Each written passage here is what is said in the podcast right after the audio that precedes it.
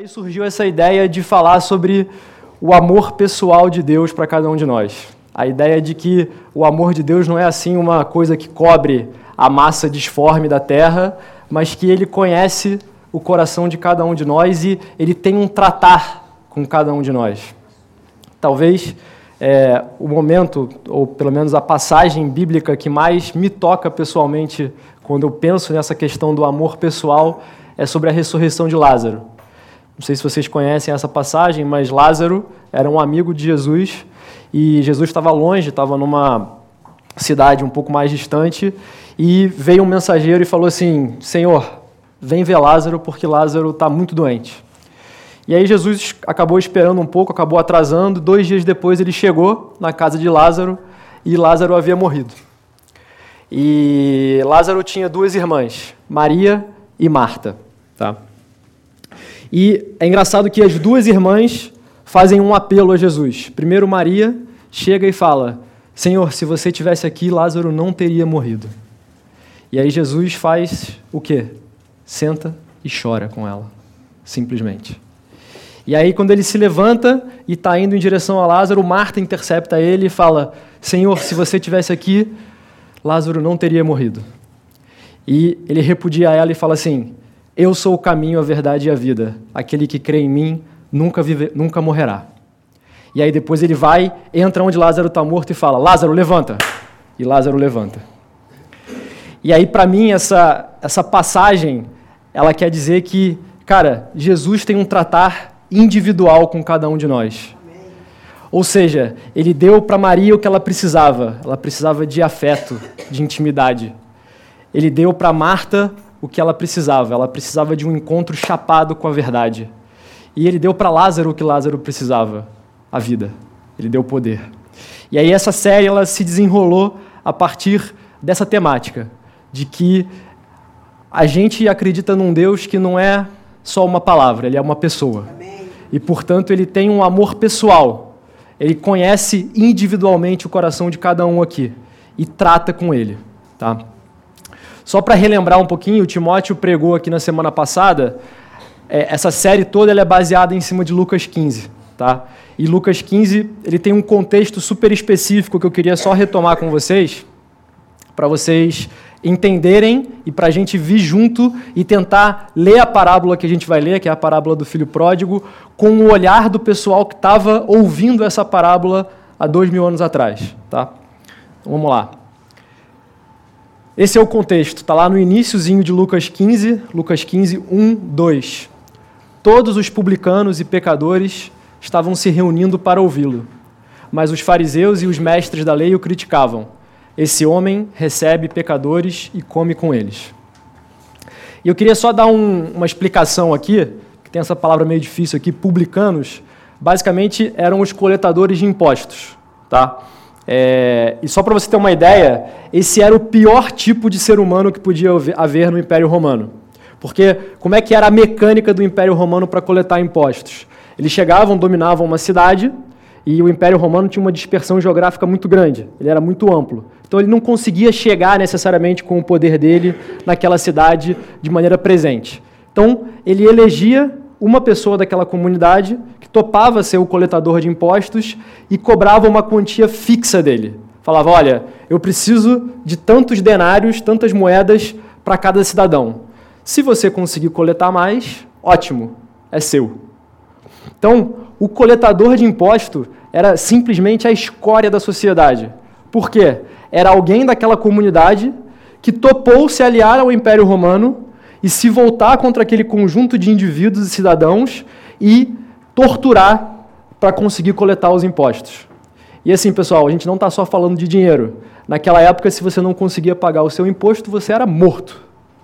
Então, isso aqui era algo bem, bem sério.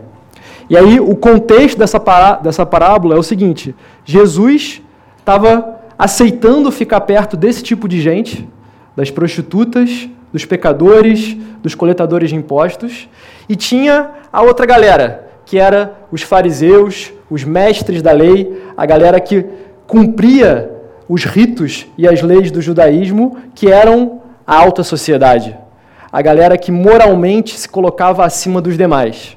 E aí, esses que se colocavam acima dos demais estavam olhando para Jesus e estavam indignados, porque ele topava ficar com essa escória. Ok? Então, Jesus começa a contar uma série de histórias com esse público em mente. Esse público que está duvidando e que está criticando ele. E aí ele conta basicamente três histórias. Ele conta a primeira história que a gente cantou sobre ela aqui, que é um pastor que tem 100 ovelhas e uma se perde. E ele tem 99. E ele deixa essas 99 num lugar e vai em busca daquela ovelha que se perdeu e se alegra quando ele consegue pegar aquela ovelha. A segunda história é a parábola da dracma perdida, ou da moeda perdida. E aí é uma mulher que perde uma moeda e vasculha a casa inteira para conseguir obter aquela moeda de volta. Tá? E aí, a terceira parábola é a parábola que a gente vai ver aqui, e todas elas falam sobre algo importante que se perdeu e o esforço que é feito para recuperar essa coisa importante. E aí, a parábola mais interessante que tem é a do filho pródigo, e a gente vai olhar para conversar um pouquinho sobre ela aqui hoje. Vamos lá, pessoal. Então eu vou ler com vocês e depois eu vou fazer alguns comentários também, só para a gente conseguir interpretar exatamente o que, que é, as pessoas que estavam ouvindo, contextualizadas naquela época, estavam pensando quando Jesus falava isso. Tá? Então Jesus continuou, a gente está agora em Lucas 15, ainda no capítulo 15, mas no versículo 11. Por que, que fala continuou? Porque ele já contou as duas histórias primeiro e agora ele vai contar a terceira. Tá? É um discurso, ele está falando coisas. Um homem tinha dois filhos. O mais novo disse a seu pai: Pai, eu quero a minha parte da herança. Assim, ele repartiu a propriedade entre eles. Não muito tempo depois, o filho mais novo reuniu tudo o que tinha e foi para uma região distante. E lá desperdiçou os seus bens vivendo irresponsavelmente. Depois de ter gasto tudo, houve uma grande fome em toda aquela região e ele começou a passar necessidade.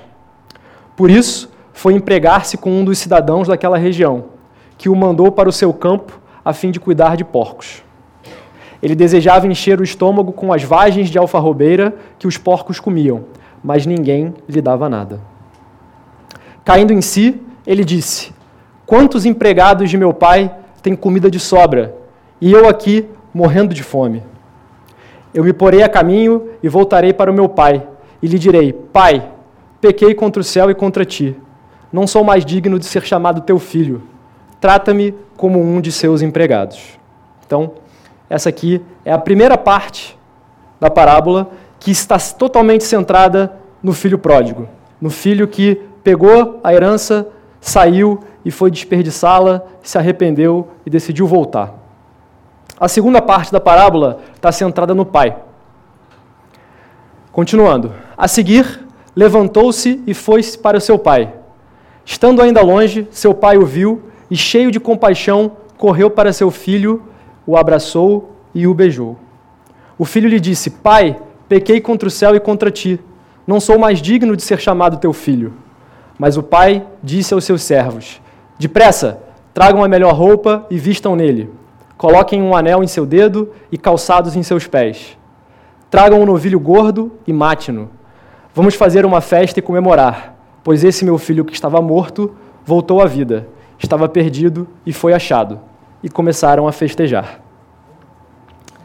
A terceira parte da história, terceira e última, fala sobre o filho mais velho. Enquanto isso, o filho mais velho estava no campo.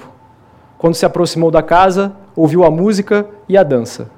Então chamou um dos servos e perguntou-lhe o que estava acontecendo. Este lhe respondeu: Seu irmão voltou, e seu pai matou o novilho gordo porque o recebeu de volta são e salvo. O filho mais velho encheu-se de ira e não quis entrar. Então seu pai saiu e insistiu com ele. Mas ele respondeu ao seu pai: Olha, todos esses anos tenho trabalhado como um escravo ao teu serviço e nunca desobedeci às tuas ordens. Mas tu nunca me deste nem um cabrito para festejar com os meus amigos. Mas quando volta para casa esse seu filho, reparem que ele não falou nem quando meu irmão, quando esse seu filho volta para casa, que esbanjou os teus bens com as prostitutas, matas o novilho gordo para ele. Disse o pai: Meu filho, você está sempre comigo e tudo o que eu tenho é seu. mas nós tínhamos, o que, nós tínhamos que comemorar e alegrar-nos, porque esse seu irmão que estava morto e voltou à vida, estava perdido e foi achado. Bom, queria falar sobre basicamente três grandes coisas, pessoal, com vocês sobre essa parábola. Eu queria falar sobre o que ela nos ensina sobre o caráter do nosso Pai.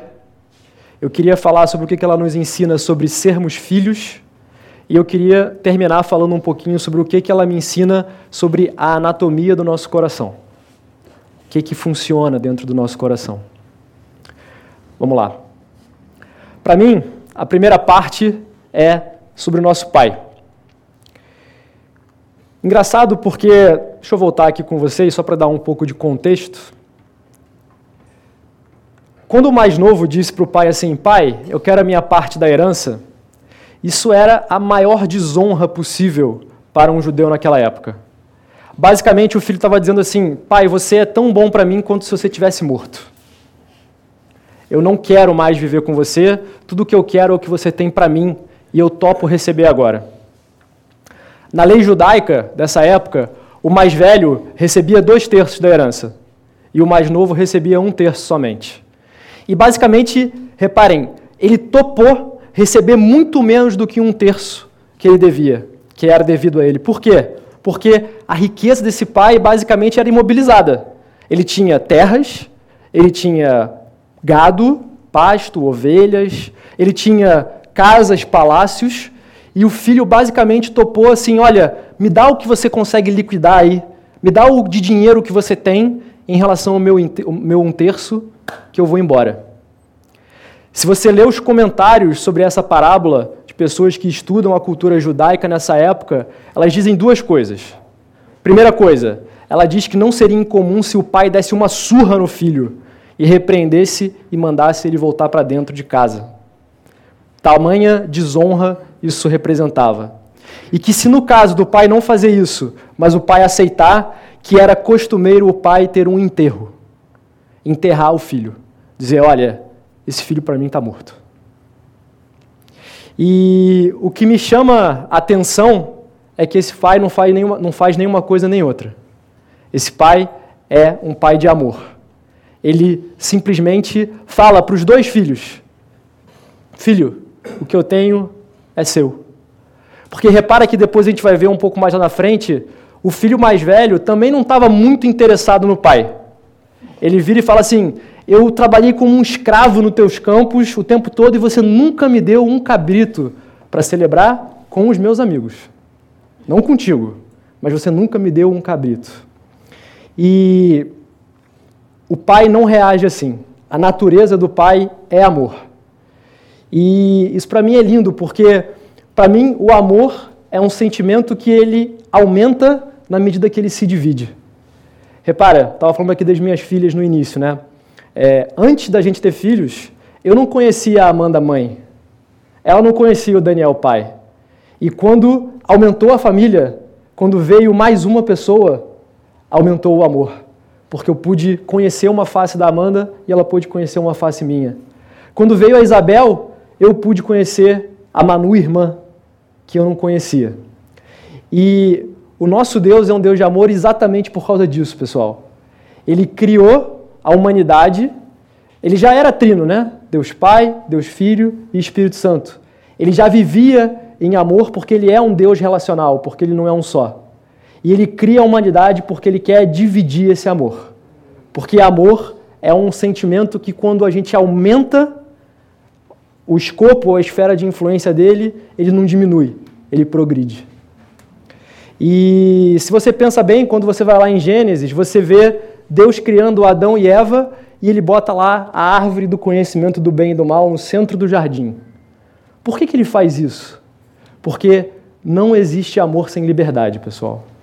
Amor sem liberdade é escravidão, é violência. É por isso que o pai fala assim: Você quer a tua herança? Beleza, Agora não tem mais amor nessa relação. Se eu te bater, se eu te der um castigo, se eu te forçar, você é meu escravo, você não é mais meu filho. Então, vai, vai, não tem problema. E para mim, isso é uma coisa que essa parábola coloca muito forte no meu coração, que o nosso Deus é um Deus de amor. Além disso, o nosso Pai, pessoal, ele busca ativamente ter intimidade com a gente. Ele está buscando o tempo todo, ele se alegra quando a gente precisa dele e ele corre em nossa direção. Repara, deixa eu mostrar uma coisa aqui para vocês. O filho mais novo está lá, já fez a besteira dele, aí ele caiu em si e eu estou aqui no final. Ó, ele fala, começa a pensar um plano.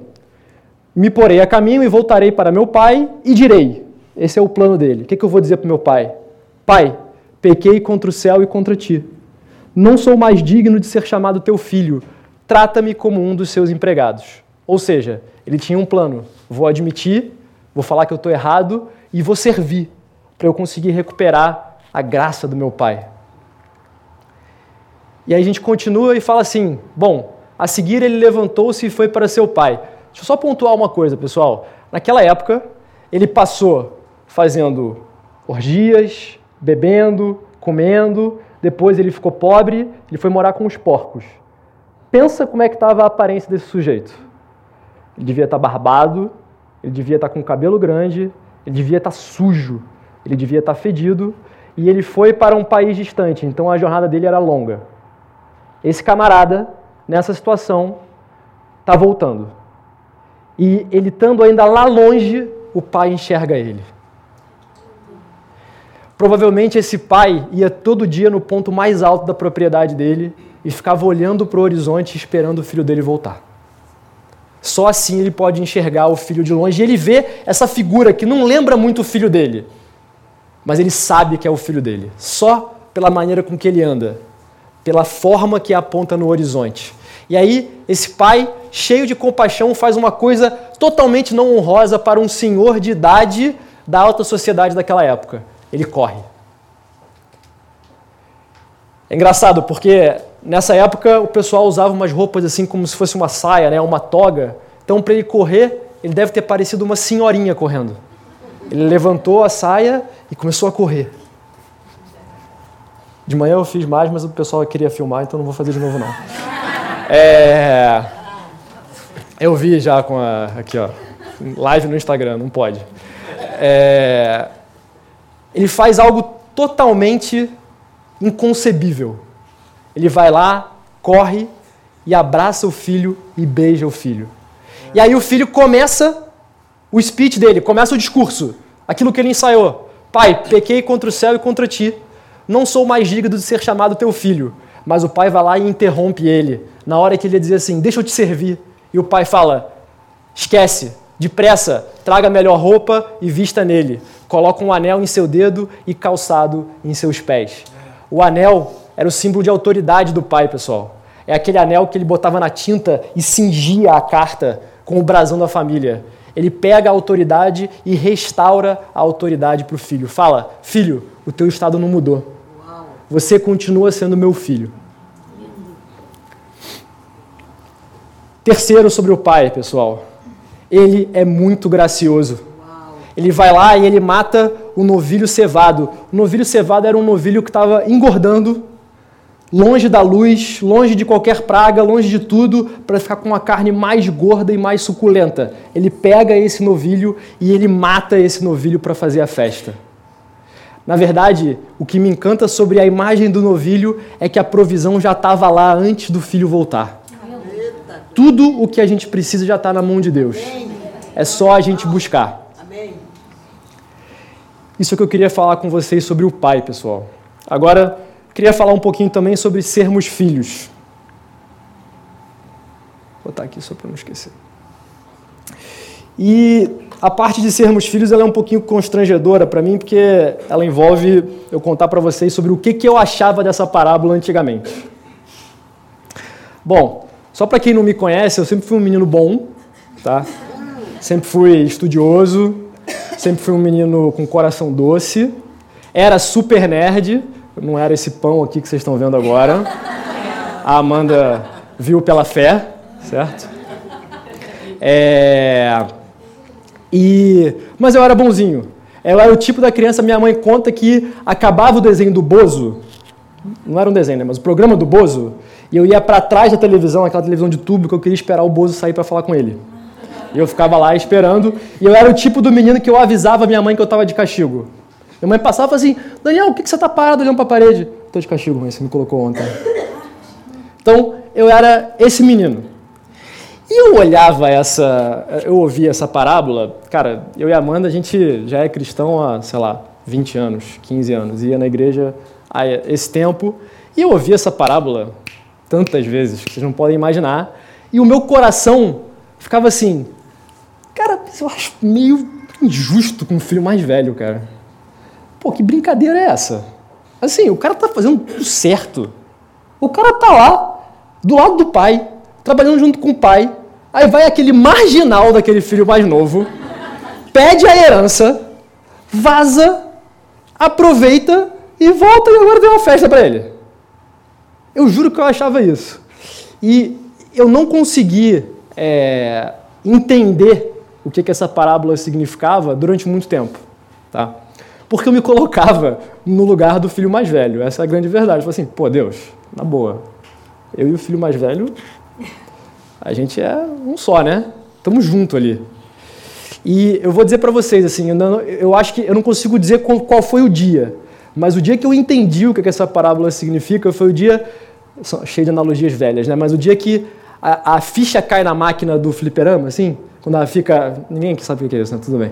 Mas assim, existia uma coisa antigamente chamada fliperama. E aí você botava uma ficha dentro para você poder jogar o jogo. E aí às vezes a ficha não ia. Você botava, ela ficava lá em algum lugar e você tinha que bater do lado da máquina do fliperama e ela fazia um.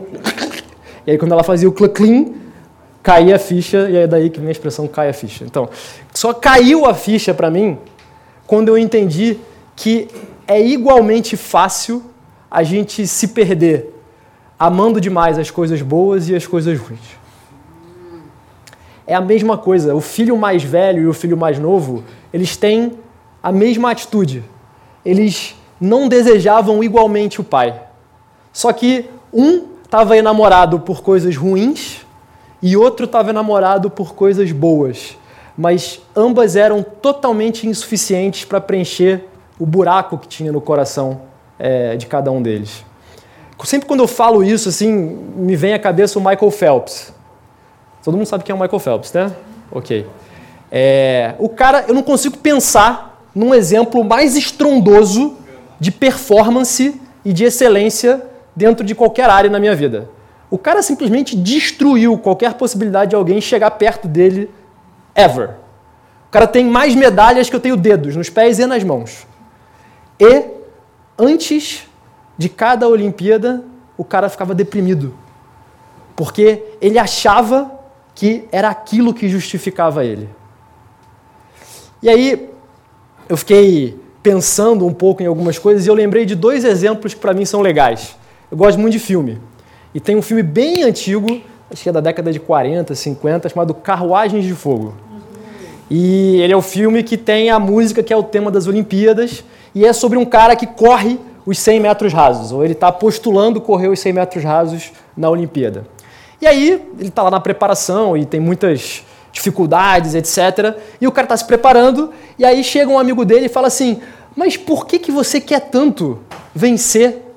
Por que, que você se esforça tanto para correr os 100 metros rasos? E ele fala assim: Quando aquela arma dá o tiro do início, eu tenho 10 segundos para justificar a minha existência. Deixa eu trazer um exemplo um pouco mais filosófico para vocês, um, um, filme mais cabeça, chamado Rock Balboa. Mesma coisa, o Rock está lá, lutando, atuação impecável do Sylvester Stallone, e ele está lá lutando, e o cara, um cara que treina com ele, um sparring, fala assim, cara, mas por que, que você não para? O que, que não te faz desistir? E ele fala assim, eu luto para provar que eu não sou um vagabundo.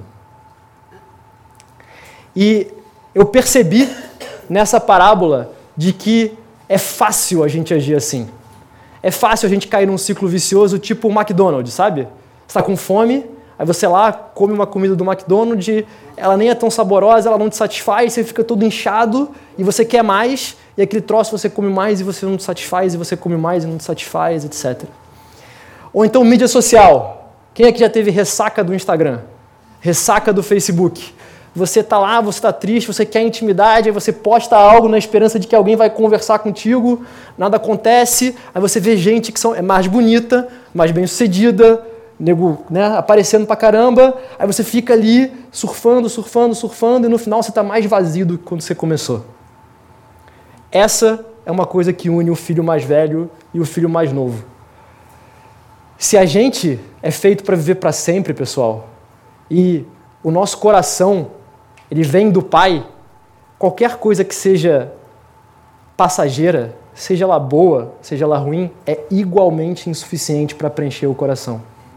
E aí, tudo o que a gente faz para preencher isso com coisas boas ou com coisas ruins é escravizante. A gente se torna escravo daquilo. Eu preciso fazer aquilo. Se eu não fizer, eu não valho nada. Eu tenho 10 segundos para justificar a minha existência quando aquela arma disparar. E uma coisa que chama muita atenção para mim nessa parábola é que o único momento de intimidade da parábola toda é imediatamente após o filho dar passos de volta ao pai. Então ele se arrepende e ele vai para o pai, e aí o pai corre para ele, abraça e beija o filho. Esse é o momento de intimidade mais intenso de toda a história.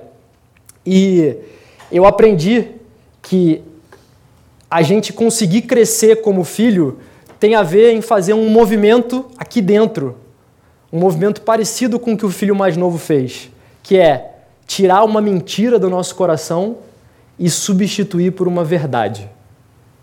Qual era a mentira que estava no coração desse filho, gente? A mentira é: cara, eu não preciso do meu pai. Se eu tiver o dinheiro dele, tranquilo, eu vou conseguir tudo o que eu quero. E aí ele tirou isso e ele substituiu pela verdade de, cara, eu só consigo ser feliz na presença dele. Legal, Daniel. Interessante o que você está falando, mas um pouco abstrato, né? Assim, nada a ver com essa realidade. Deixa eu te dar alguns exemplos da minha vida de como que eu apliquei isso ou como que eu tento aplicar isso. Bom, eu tenho medo de avião.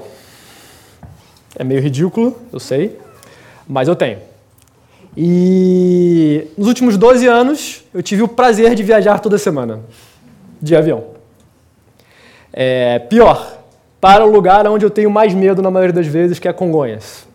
Que eu cresci vendo aquelas cenas do desastre da TAM, não tinha nada para fazer, ficava em casa, ficava impressionado com aquele troço, então sou super é, amedrontado com essa história. E eu só consegui melhorar esse meu medo de avião quando eu troquei uma mentira por uma verdade. E assim, só para te dar uma noção do quão medo de avião eu tinha, eu tinha a seguinte prática que eu achava genial na minha cabeça. Quando o avião está decolando, eu vou segurar a respiração, que de repente ajuda. Vai que, né? Isso me ajudava a me sentir um pouquinho mais no controle. Se eu seguro a respiração, dá uma sensação de que você está controlando. Então, eu só consegui não ter medo quando eu tirei isso do meu coração e falei assim, cara, eu não estou no controle. Quem está no controle da minha vida é Deus. E, by the way, se for para morrer, estou pronto. Amém. Aí eu consegui não ter medo.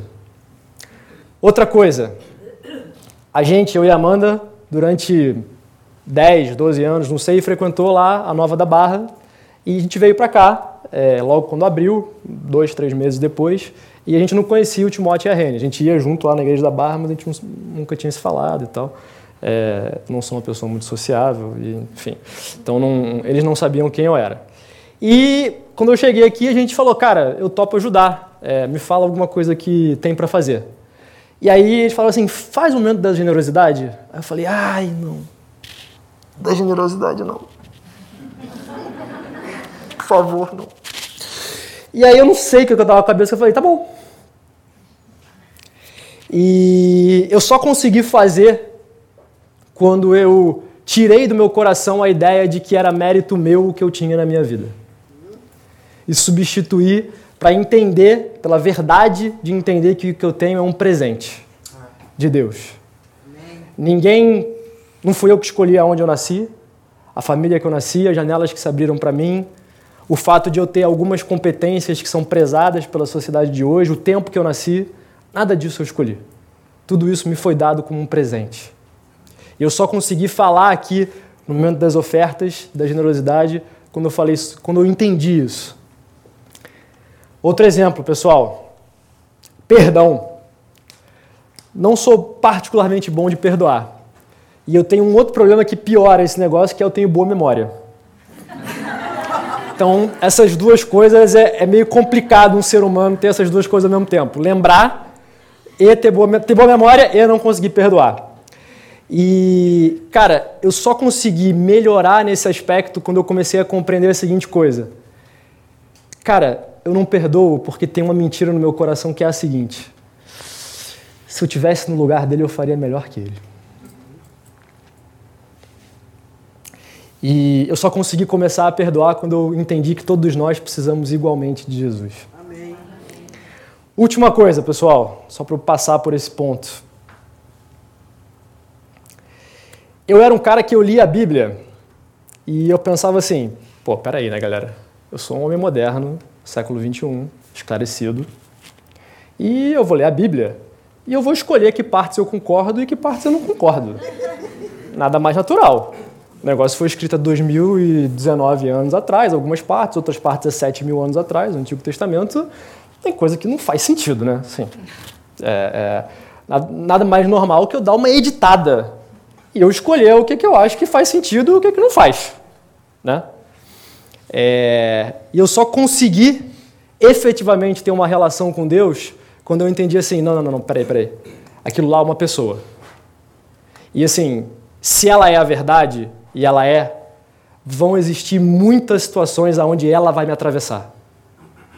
Aonde eu vou ler e eu vou falar assim, tá errado. E eu aprendi uma coisa, é nessa leitura que você faz o tá errado, fica aí. Que é isso que ele está querendo te falar. Ó, pega aí. Uma vez eu, eu lutava taekwondo e eu tomei uma pancada aqui e essa minha costela ela virou. E aí deformou aqui um pouquinho meu externo eu tive que fazer bastante fisioterapia para recuperar. E aí eu fui fazer RPG.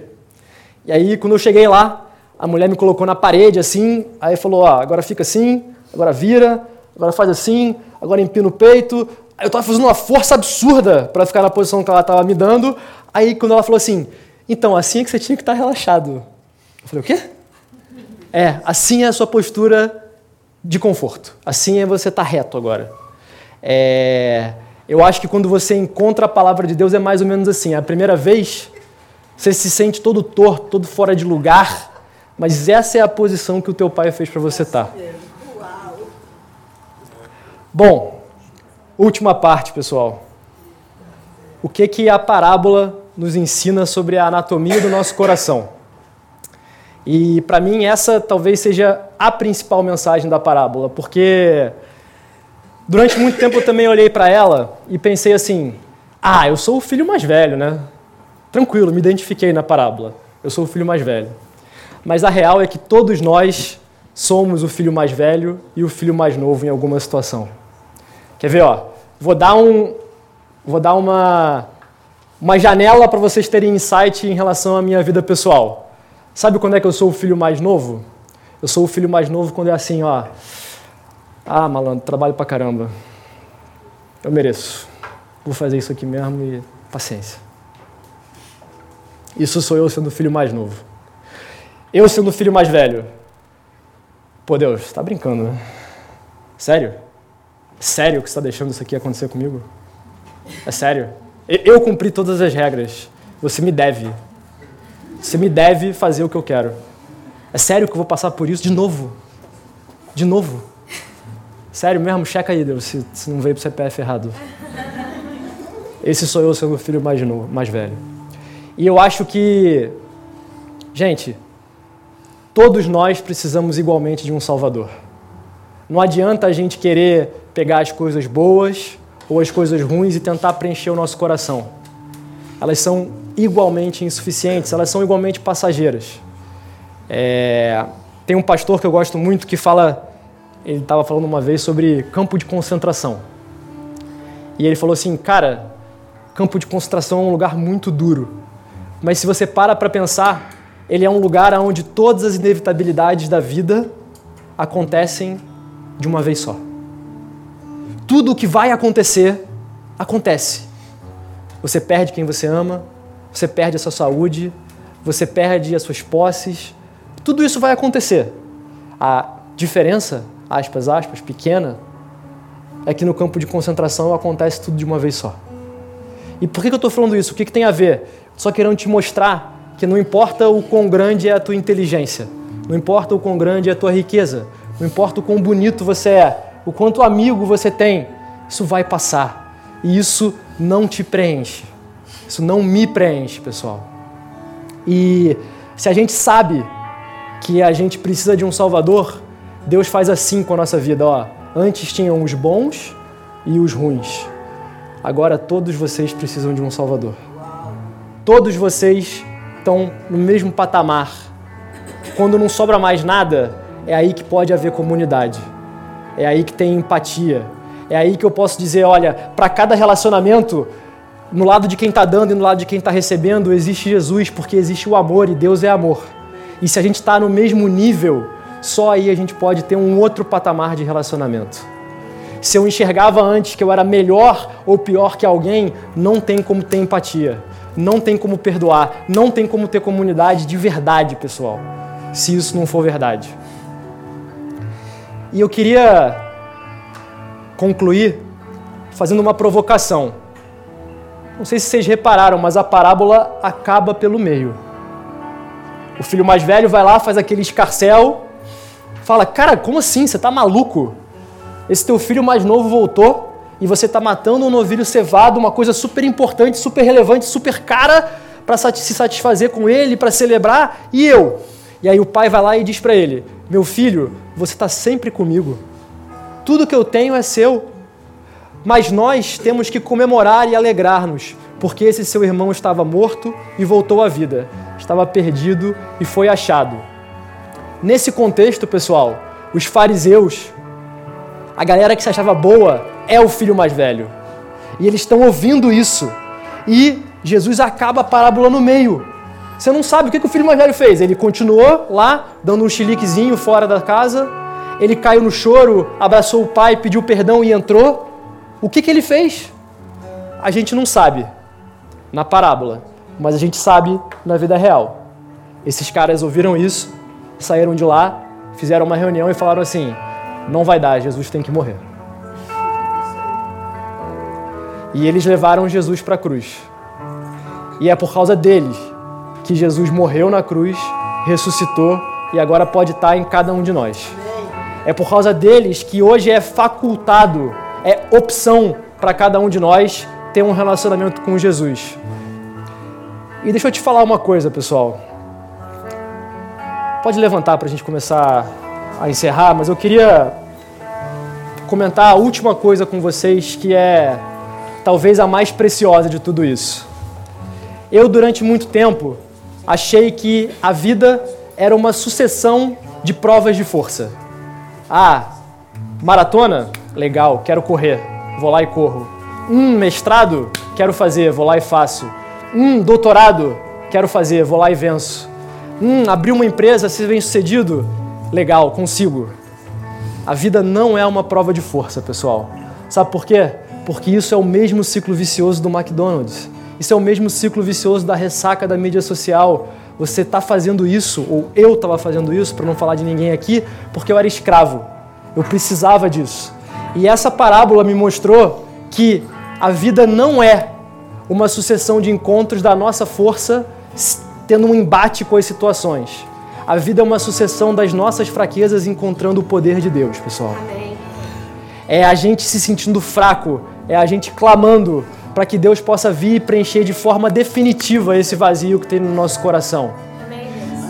E eu acredito numa coisa: a gente pode, você pode olhar para isso como uma história, como uma metáfora, mas eu não acho que Deus falou assim: ah, deixa eu usar essa coisa aqui de pai e de filho para eu explicar para os meus filhos como eu sou. Eu acredito que Deus criou o pai e o filho para que a gente possa entender como ele é conosco quando ele estava criando a humanidade, ele falou: Eu vou colocar um troço aqui que chama família. Uau. E eu vou colocar um troço aqui que chama pai. E um troço que chama filho. E cara, esse filho, quando ele é pequeno, ele vai dormir no colo do pai e ele vai cair no sono. E isso vai ser paz. E é essa sensação que aponta para mim, aponta para mim, aponta para o que a gente tem quando a gente está com o nosso Pai. Última coisa, pessoal. Eu sei que a nossa vida muitas vezes ela é feita de uma sucessão de montanhas e de vales. As montanhas são boas para ter a visão do todo, para a gente se alegrar, mas é no vale que a gente dá fruto. E é no vale que Deus está com a gente. Então eu queria pedir para você fechar o teu olho, a gente vai orar. Senhor Deus, Pai, obrigado.